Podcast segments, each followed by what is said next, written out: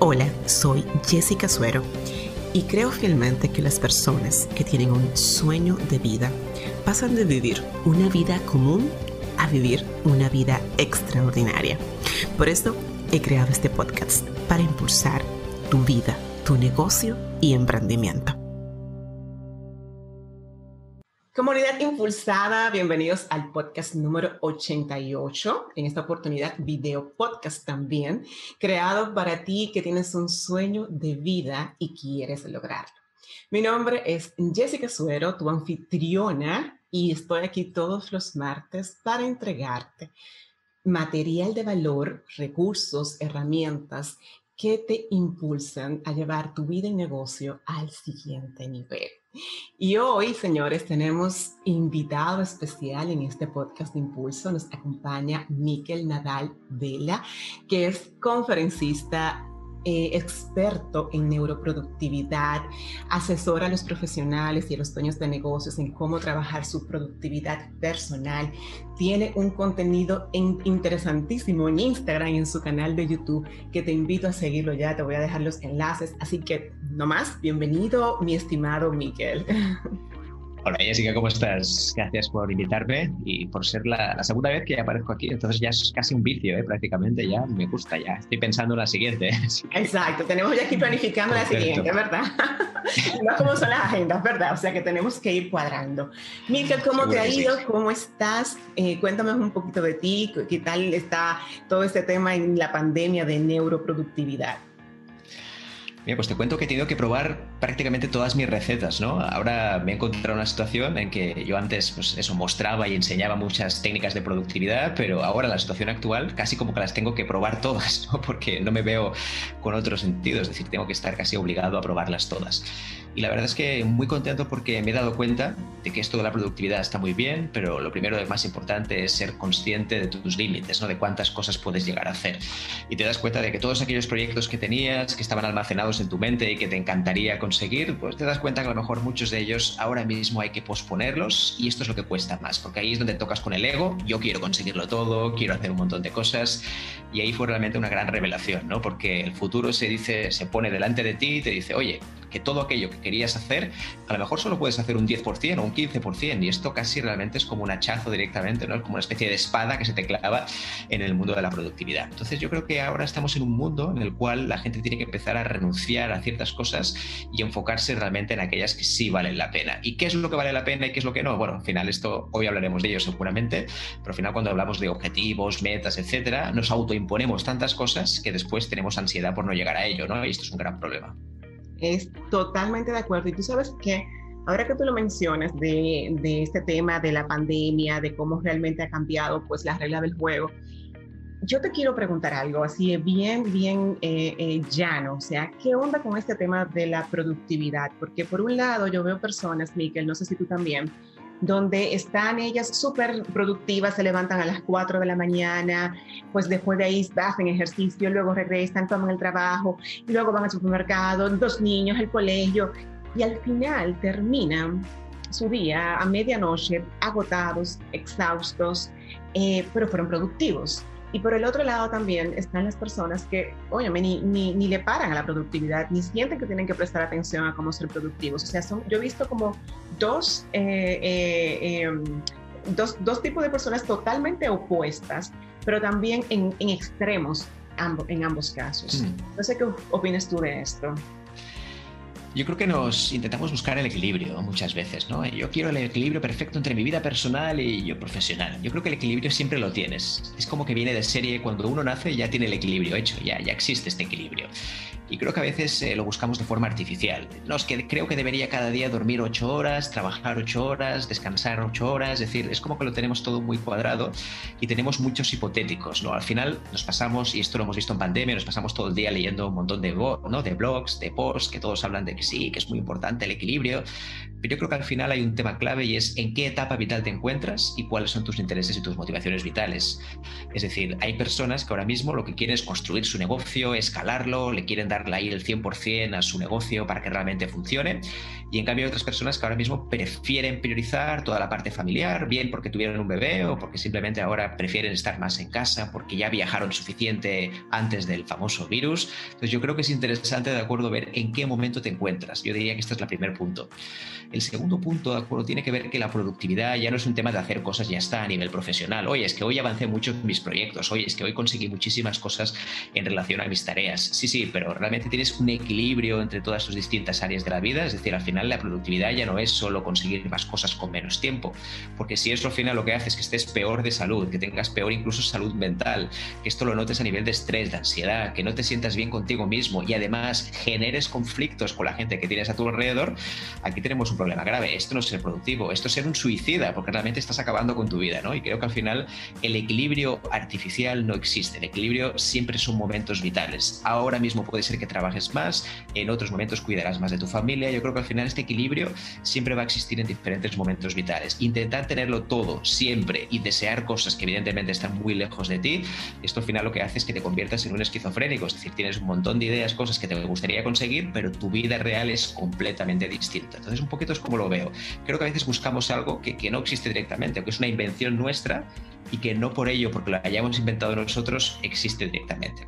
Con eso no quiero decir que la gente no pueda conseguir sus cosas, claro que sí, pero yo creo que al final las expectativas nunca se cumplen 100%. Son otras cosas, otros viajes que al final ¿no? pues pasamos y puede ser que lleguemos a ese ¿no? a ese puerto o a esa isla que buscábamos, pero no siempre es de la manera que nosotros pensamos que va a ser.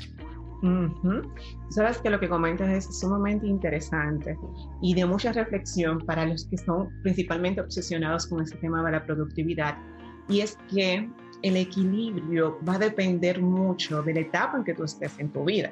O sea, si tú estás en una etapa que estás ahora mismo formando familia, donde también probablemente tienes un negocio que echar para adelante, pero además también trabajas. Entonces es como buscar la integración de todos estos elementos, donde tú no te sientas frustrado por no poder lograr o alcanzar ciertas cosas, pero sí tengas una ruta de acción.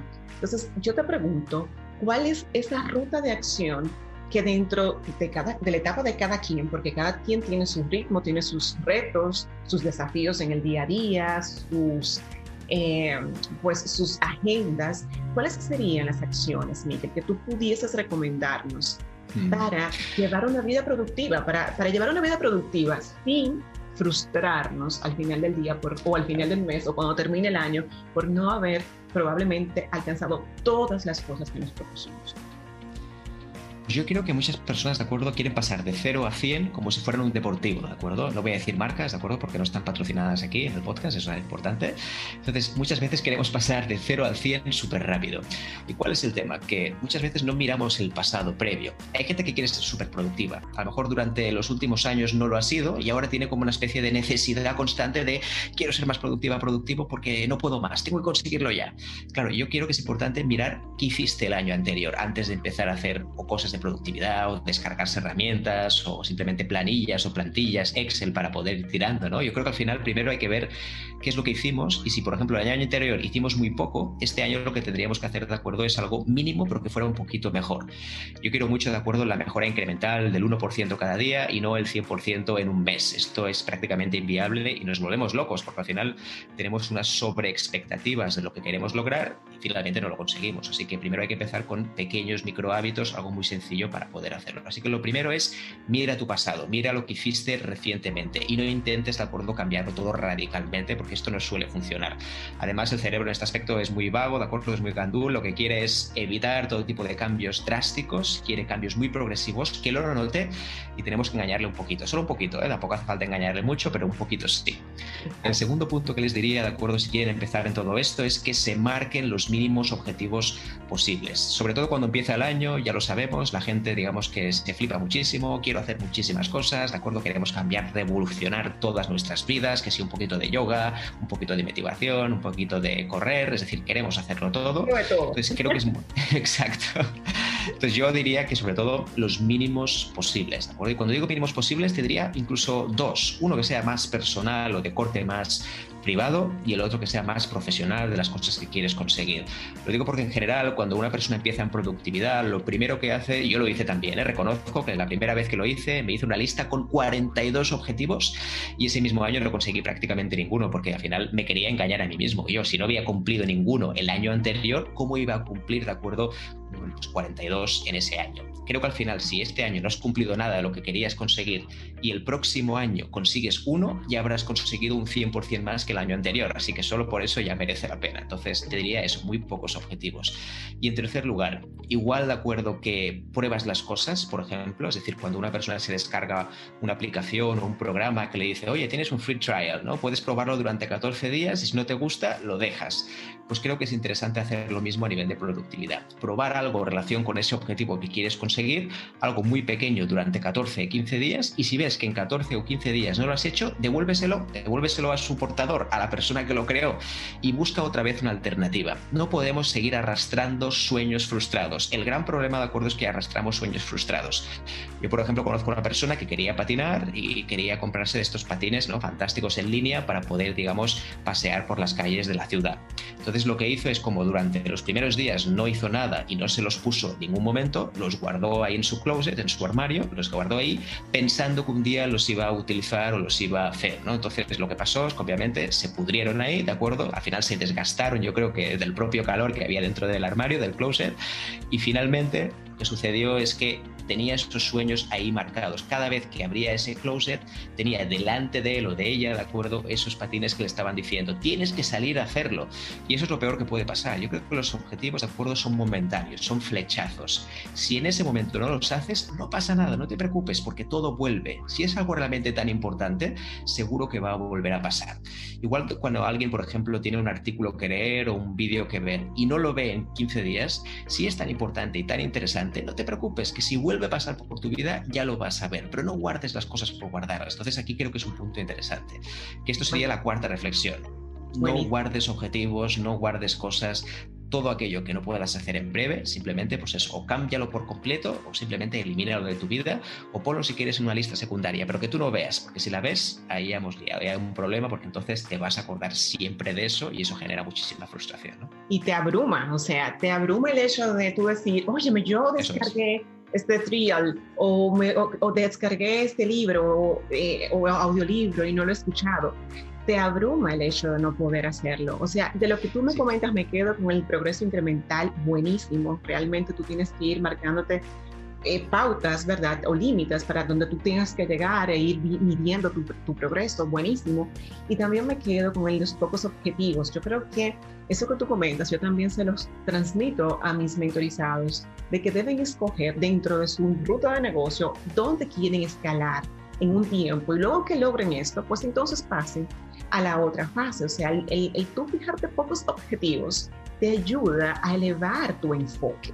No sé si tú coincides conmigo ahí, pero es buenísimo que tú no tengas, tú no te abres un plan de acción tan, tan grande, tan, tan grande, que cuando ya tú lo diseñas, no sepas por dónde comenzar y por dónde accionar. Y eso que comentas de no quedarte con las cosas guardadas, con la ropa que te vas a poner guardada para una fiesta, o con ese libro que descargaste, o ese entrenamiento, esa masterclass que vas a tomar, si no la viste en el momento o en los días, como dice Miquel, Miquel, va a llegar el momento, si es importante para ti, donde tú vas a tener el tiempo de hacerlo. No te quedes con eso en tu buzón, porque lo vas a leer un día en tu buzón de correo, porque lo vas a aprovechar un día y mientras tanto, tu buzón de correo está lleno de correos, dice 8000 corre correos ahí pendientes de leer, y eso es lo que tú me dirás si, o no, eh, Miquel, eso abruma a las personas porque le crea en su mente una serie de pendientes que nunca realizan. Totalmente. Yo creo que al final la productividad, y esto no sé si es bueno que lo diga yo, pero la productividad es un invento humano. Al final nosotros somos los que diseñamos los objetivos, las tareas. Nadie pone las tareas por ti, ¿de acuerdo? Al final son unas personas, que somos nosotros, que decidimos qué tipo de tareas debemos hacer. Y en base a eso nos creamos unas expectativas de que hay que cumplirlos sí o sí.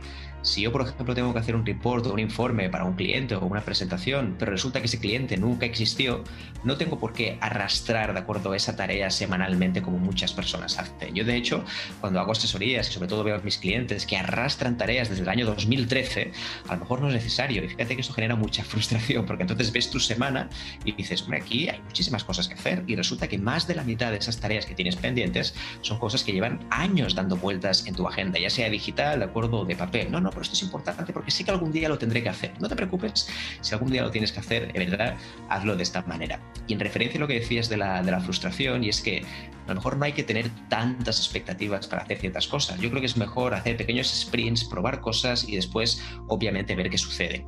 Con eso que decías del aprendizaje incremental, yo soy muy partidario de que primero tiene que haber sí o sí el aprendizaje incremental y eso genera que un día que no sabes cuál es, puede ser más tarde o más temprano, puede ser que sea aprendizaje exponencial. Por ejemplo, si tú, por ejemplo, cada día lees un poquito, aunque solo sean una página, es decir, algo tan ridículo como una página, pero es algo que vas a hacer sí o sí, sobre todo si no tienes el hábito de leer, lo que va a pasar es que a lo mejor te vas a enganchar y vas a estar tan adicto, digamos, a la lectura porque te estarás enganchando que finalmente será exponencial en un día pasarás de leer una sola página a, por ejemplo, leer, no sé, uno o dos capítulos por día, que eso evidentemente hará que vayas mucho más rápido. Pero el incremental es primero y el exponencial llega un momento que es después. Pero también puede ser que a lo mejor ya no te guste por ejemplo, hay gente que empezó a meditar y por lo que sea no conectó con esto y después no hace falta que te lo quedes, porque aquí entramos en otro tema, Jessica, yo creo que es muy interesante y es cuánta gente de acuerdo hace cosas supuestamente productivas porque otra gente las hace. Es que ahora mismo todo el mundo hace running, es que ahora mismo todo el mundo utiliza esta herramienta y yo no la utilizo,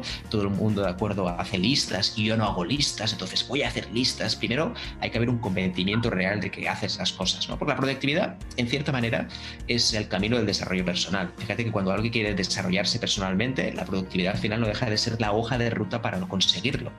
Y la productividad te da cuenta un poco de a qué dedicas tu tiempo. Es un ejercicio que siempre me gusta hacer a las personas. Oye, si pudieras, por ejemplo, definir en dos, tres días, utilizando herramientas como Clockify o Google, que hay muchísimas de estas, ¿qué estás invirtiendo tu tiempo en dos días? Es decir, en dos días dime en qué has invertido tu tiempo. No para controlarte o para juzgarte o para flagelarte, decirte lo mal que lo estás haciendo, sino para ser consciente, ser humilde, sobre todo ser honesto con uno mismo y a partir de aquí ver cuáles son los puntos que debería reducir y cuáles deberías incrementar. O simplemente dejar espacio para no hacer nada, que esto también es otro tema aparte, que también a veces siempre queremos hacer más cosas. No, no, porque hay que sustituir las cosas por más cosas. Yo creo que a veces sustituir el ruido por silencio es increíblemente bueno también y saludable. El cuerpo, necesita descansar también, o sea, el cuerpo necesita espacio de Pero sabes que tú mencionaste algo eh, que yo digo, wow, sí, o sea, hay un, hay un tema con la gente que es súper mega productiva, pero también, eh, yo te comentaba al principio de que estas personas son las más productivas de todas, pero también están llenas de hábitos de moda, o sea, de hábitos productivos de moda, porque todo el mundo está corriendo, pues yo estoy corriendo, porque todo el mundo está tomando clase de yoga, pues yo tomo clase de yoga, porque todo el mundo está... Entonces, a veces las personas escuchan mucho lo que está afuera y no se escuchan ellas mismas. ¿Qué tú necesitas? ¿Qué tú realmente estás buscando para tener ese equilibrio de vida que tú necesitas? Hmm. Totalmente. Mira, a mí, por ejemplo, que me apasiona todo el mundo la neurociencia, por eso hacemos la neuroproductividad, que al final no deja de ser cómo entrenar tu cerebro para conseguir tus metas, es decir, un poco cómo está vinculado el cerebro o la parte, digamos, más mental a la hora de conseguir las metas. Y nos damos cuenta de que el contenido de neurociencia no deja de ser conocimiento puro y duro, y no por eso te tiene que funcionar siempre a ti. La neurociencia solo es un marco de referencia. Lo digo, por ejemplo, porque hace muy poco, de acuerdo, todo el mundo utilizaba esto de los tres cerebros, ¿no? Que si el tema del límbico, el tema del racional, el tema después del más reptiliano. Y esto la neurociencia siempre dice de acuerdo que no existe como tal, pero esto va muy bien a nivel pedagógico. ¿Por qué lo digo esto? Porque al final escuchamos algo y entonces todo el mundo empieza a trabajar su cerebro cortical, ¿no? O cerebro, digamos, más racional. Está muy bien, pero digamos que esto es una simple moda. La pregunta es, ¿y por qué lo estás haciendo? Y eso es una de las cosas que más me gusta indagar a las personas. Oye, ¿para qué quieres ser productivo o productiva? Hay gente que se descarga herramientas para probar, ¿no? Porque tengo que hacer listas, tengo que organizarme proyectos. Pero oye, un momento, un momento. A ver, la pregunta es, ¿y para qué lo estás haciendo? ¿Qué quieres? ¿Sentirte mejor? ¿Quieres simplemente sentirte mejor con tu familia porque quieres hablar más con ellos? ¿Quieres enviarle un WhatsApp cada día? Y aquí creo que es la gran clave, ¿no? Conectar la productividad con los intereses reales de las personas. Y ojo, porque con los intereses reales de las personas hay un punto que me gustaría destacar y es que a veces la gente dice, no, no, obviamente yo quiero comer más saludable o quiero, por ejemplo, hacer deporte, porque esto es un tema de bienestar. Pero el bienestar no conecta con los intereses reales, porque si tú a alguien le preguntas que va al gym, no va al gimnasio, le dices, oye, ¿tú por qué vas al gimnasio? Yo voy por bienestar, porque me han dicho que está muy bien, se hace sentir bien, pero si vas a analizar realmente por qué va esa persona al gimnasio, más probable es que sea pues porque me gustaría también gustar a más personas, ser una persona aceptada, reconocimiento social, estar bien con el resto de personas. Entonces, si no conectamos con ese interés real, realmente las palabras bienestar, felicidad son un vacío existencial total al final tienen que ir vinculadas en el plan de acción, que es la productividad justamente. Entonces la productividad no deja de ser una metodología para conseguir todos aquellos intereses que estamos buscando. Pero si los intereses están mal planteados o son muy abstractos o muy etéreos como la felicidad, el bienestar, al final esto no nos empuja a hacerlo. Porque yo que sepa comer vegetales cada día o comer verduras,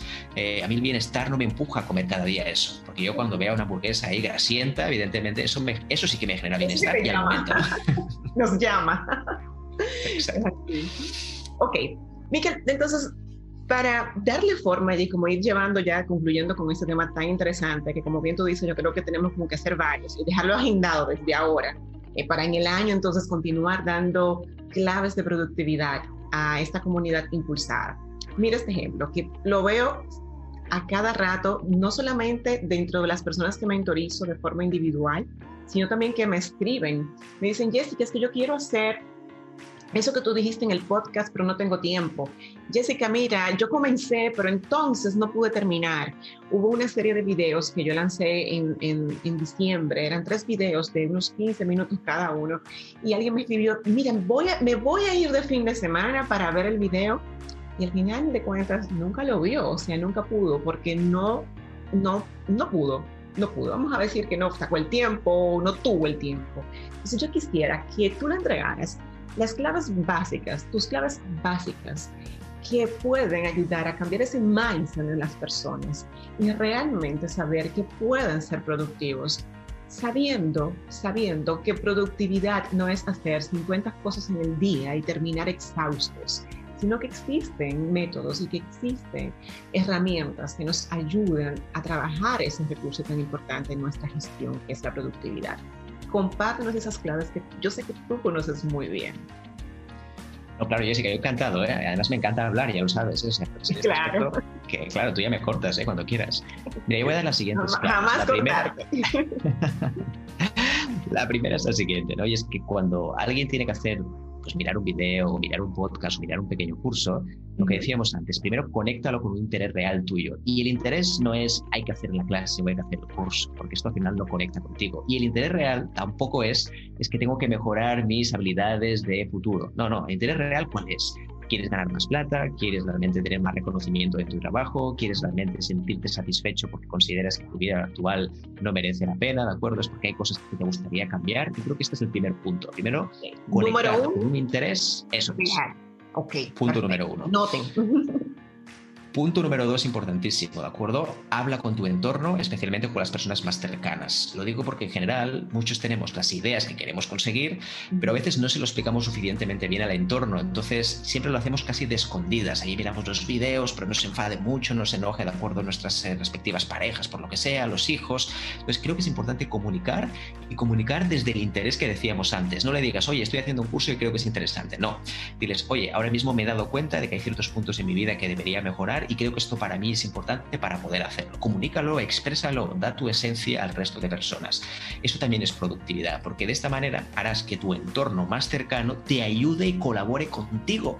Y esto realmente no es al, no es al revés, que te, eh, te boicoteen o te impidan, digamos, que tú estés con ellos mirando este curso. Así que para mí el segundo punto es este. Habla con tu entorno y comunícales de acuerdo a tu esencia. Me gusta, perfecto. Un tercer tip, de acuerdo, que quería dar. Eh, igual que las personas, de acuerdo, consumimos cosas en determinados momentos, el problema de todo esto es que la gente, de acuerdo, como tiene la idea de que quiero hacer este curso y me encantaría hacerlo, lo vamos haciendo en pequeñas dosis. Mi recomendación es que aglutines o unas toda la información y solo uno o dos días a la semana, durante una horita o dos horitas, te pongas a leer y a consumir el contenido. Tiene que haber un momento especial para ti y a partir de aquí puedes hacer lo que quieras. Tomarte, por ejemplo, un buen café dominicano, ¿de acuerdo? Un té, una infusión, lo que tú quieras, pero es importante importante, de acuerdo, que dediques ese espacio. Perfecto. Cafecito de las tardes. Eh, eso es. Entonces creo que es interesante buscarle ese espacio. Que no lo hagas como algo más. Mira, porque ya que estoy trabajando, aprovecho y saco media hora. No, no. Un ritual, algo para ti, para darle esa preponderancia, esa importancia. Entonces diría que este es el tercer punto que quería comentar, ¿sí? Saca tiempo para ti, un espacio donde tú puedas hacer lo que tú gustas. Exacto. Y especial. La idea es que sea especial, ¿no? Porque al final te estás cuidando. Fíjate que en este caso estás cuidando tu cerebro, pero podías cuidar otra cosa, por supuesto. ¿Sabes? Que, que, coincido contigo en esta parte. Yo particularmente no estaba sacando tiempo para mí. Entre el día a día, las clases virtuales de los niños, el trabajo remoto, mi negocio, en fin. Y decidí sacar un tiempo para mí. Ha sido genial, maravilloso. Lo único que involucra, pues un esfuerzo de mi parte es levantarme bien temprano, o sea, levantarme a las 5 de la mañana para las 6 en punto estar entrenando, pero nada mejor que eso, o sea, que apoyo completamente también esa acción. Claro, y por eso es importante el punto anterior que decíamos, ¿no? Es decir, justamente lo has dicho muy bien, hablar con el resto de familiares, ¿no? Porque al final ellos van a ser quienes van a secundar y apoyar esa opción. Exacto. si no, si no los tenemos de cara, ¿no? No los tenemos a favor, ahí tenemos realmente enemigos en casa y es lo peor que podemos tener, por supuesto, no hay nada que decir, ¿no?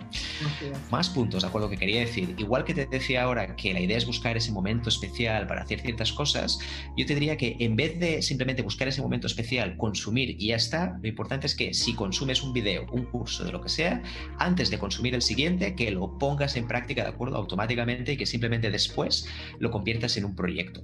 Entonces, si por ejemplo yo veo un curso tuyo, Jessica, o ves un curso mío de neuroproductividad, la idea es que, vale, antes de ir todo más allá, intentar consumirlo todo, poner toda la carne en el asador, creo que es interesante, de acuerdo, que digas, vale, voy a hacer un microproyecto sobre este tema y lo voy a aplicar ya. Porque buscamos primero una pequeña gratificación inmediata, una victoria rápida, para mí esto es importante, y en segundo lugar, que también te empoderes ya y empieces a ver los cambios de inmediato.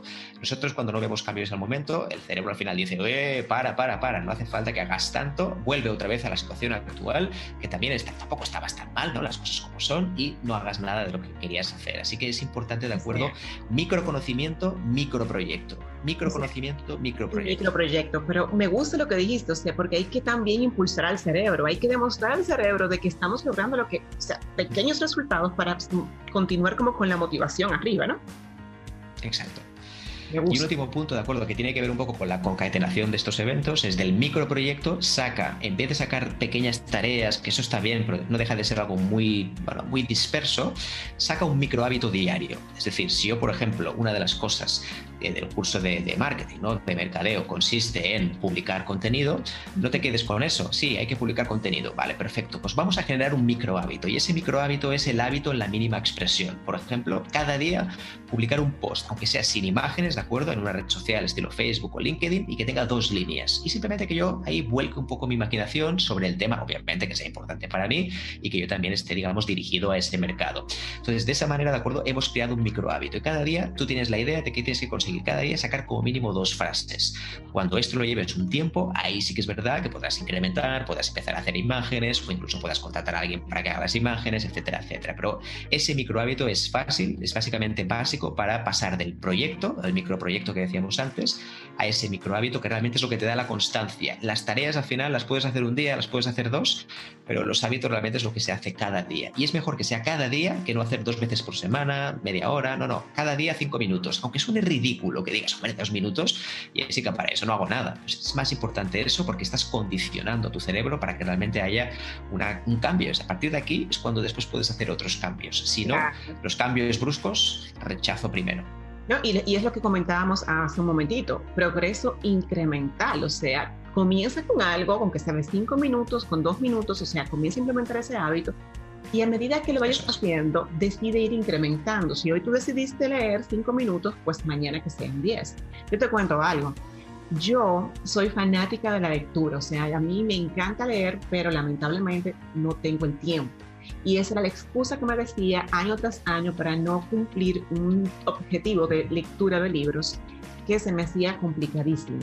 Pero señores, o sea, es cuestión de decidirnos, planificarnos, y e ir, incrementando. Y yo el año pasado logré mi meta justamente por eso que tú comentas. Primero comencé leyendo 15 minutos. Desde antes comencé 15 minutos. Luego incrementé a 30. Lo segundo fue respetar ese hábito, o sea, hacerlo diariamente.